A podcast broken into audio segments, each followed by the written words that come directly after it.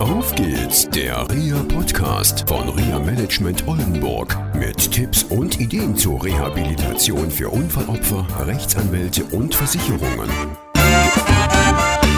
Hallo und herzlich willkommen zu einer neuen Sendung von Auf geht's, der RIA Podcast. Ich bin heute in Oldenburg wieder bei einer starken Frau, die ich schon lange kenne. Wie lange kennen wir uns jetzt schon? Oh, das sind schon acht, neun Jahre, glaube ich. Ja, ne? könnte gut sein.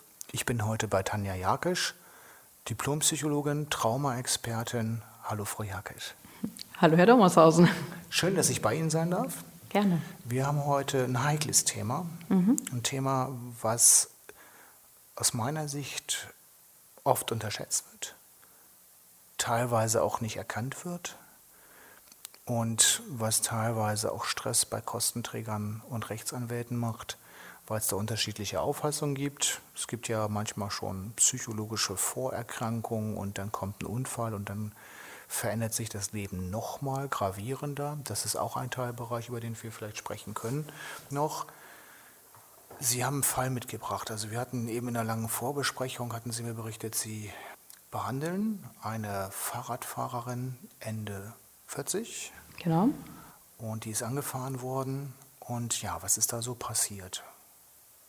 Ja, zum einen ist die natürlich körperlich äh, geschädigt worden. Die ist ganz ungünstig hingefallen, hat sich auch schwerer verletzt, musste natürlich erstmal auch im Krankenhaus versorgt werden mit vielen Untersuchungen und Behandlungen, die natürlich auch körperlich und psychisch sehr belastend waren. War dann so einigermaßen aber wieder hergestellt sozusagen, dass sie wieder arbeiten konnte. Und dann hat sie irgendwie gemerkt, dass sie Ängste bekommen hat, dass sie weiterhin immer wieder auch vom Unfall geträumt hat, dass während des Tages Bilder aufgetaucht sind vom Unfall und dass sie einfach große Stimmungsschwankungen gehabt hat, nicht mehr so ausgeglichen war, bei der Arbeit sich nicht konzentrieren konnte und dass dann von außen gesagt wurde, Mensch, ich glaube, du solltest mal was tun. Wie lange war dieser Zeitraum vom Unfall, Erstbehandlung, dann schien es ja ganz gut zu laufen, bis dann so die ersten Veränderungen kamen mit den Ängsten, mit den Bildern. Was für eine Zeitschiene war das ungefähr?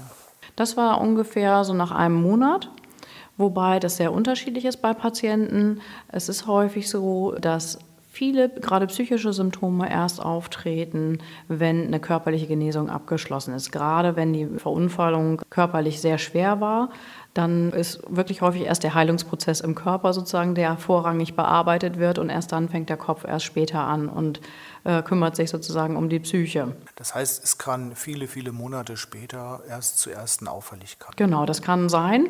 Ne, Viele Menschen merken, wenn es kleinere Sachen sind oder auch, auch, auch bei schweren Sachen, schon gleich auch manchmal im Krankenhaus, ne, dass sie immer noch Bilder haben, dass sie schlecht träumen. Aber ich habe auch schon Patienten gehabt, die durch die Schwere der Wunden über zwei Jahre in stationärer Krankenhausbehandlung waren, dann noch in der Reha waren und erst als sie dann zu Hause waren und so vier, fünf Wochen zu Hause waren, dann kamen auf einmal die ersten Symptome. Wie ist es aus Ihrer Erfahrung, wenn so ein langer Zeitraum zwischen Unfallereignis und den ersten Symptomen, die hochkommt, äh, Sie haben gerade gesagt, über zwei Jahre kann das teilweise dauern. Wie reagieren der Kostenträger? Sagen die, auch das hat gar nichts mit dem Unfall zu tun? Oder ähm, wie, wie ist da so die, die Situation, wenn Kostenträger mit ins Spiel kommen? Genau, das ist manchmal ein bisschen schwierig. Man muss immer wieder gucken, auch wer der Kostenträger ist. Im Rahmen der, der Krankenkassenbehandlungen, privat oder gesetzlichen Krankenkassen, ist es eigentlich nicht unbedingt das Problem. Wenn dann deutlich ist, dass ein äh, Kollege, Psychologe, Psychiater festgestellt hat, da befindet, sich eine posttraumatische Belastungsstörung oder das kann man di- diagnostizieren, dann äh, werden da die Kosten übernommen. Anders ist es natürlich, wenn zum Beispiel Berufsgenossenschaften, Unfallträger da die Kosten eigentlich übernehmen sollten. Da ist es manchmal ein bisschen schwieriger, weil man da natürlich schon ein bisschen genauer guckt, warum dauert oder hat das so lange gedauert, bis da was auffällig wurde. Was sind die ähm, Argumente, zum Beispiel von Berufsgenossenschaften? Und wir hatten auch mal einen Fall gehabt vor längerer Zeit einer größeren deutschen Haftpflichtversicherung, die hatte sich auch erst gesträubt. Was sind so die Argumente, die auf Sie zukommen? Häufig werden andere Vorerkrankungen mit ins Spiel gebracht sozusagen, was natürlich eigentlich auch selbstverständlich ist. Also wir alle sind ja keine unbeschriebenen Blätter, wenn uns irgendwann im Leben ein Unfall passiert oder ein Überfall passiert, sondern natürlich haben wir Vorerfahrung und man muss schon sehr genau gucken, wie hat der Mensch vorher sein Leben äh, im Griff gehabt? Wie viel hat er sein Leben handeln können? Ähm, hat der sonst Auffälligkeiten gehabt? Hat der normal seinen Job nachgehen können, eine Beziehung führen können und so weiter? Wenn es da schon Auffälligkeiten gibt, dann kann man natürlich sagen, okay, möglicherweise war die psychische Auffälligkeit schon vorher auch da und jetzt ist noch was dazugekommen, was es noch mal schwerer macht. Aber in den meisten Fällen, die sich bei mir vorstellen, ist es wirklich so, die Menschen haben ihr Leben ganz gut im Griff mit allen Höhen und Tiefen, die einfach zum Leben mit dazugehören. Und dann kommt so ein Unfall und reißt einen total aus dem, aus dem Leben raus und auf einmal ist alles anders. Erkennen eigentlich die Betroffenen immer selber, dass sie ein Problem haben? An vielen Stellen schon, weil das sind ja die, die merken, ich kann nachts nicht schlafen, ich kann nicht einschlafen, weil ich ständig grübel, ich kann ne, wach nachts auf und bin wieder am Grübeln, ich habe Albträume, ich bin nicht mehr so erholt am Morgen, wenn ich äh, geschlafen habe.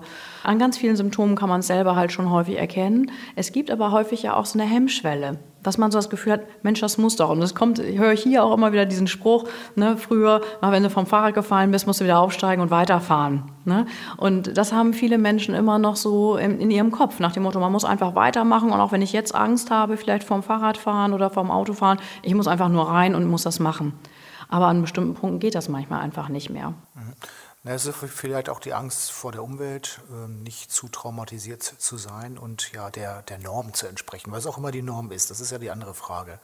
Hm, ich erlebe es oft in Gesprächen genau dieses Problem, dass die Betroffenen selber sich überhaupt nicht äußern und dann auf einmal so im Nebensatz kommt auf einmal die Ehefrau, Ehemann oder vielleicht noch Onkel, Tante oder die Kinder und sagen, da ist was auffällig. Das ist sehr oft so.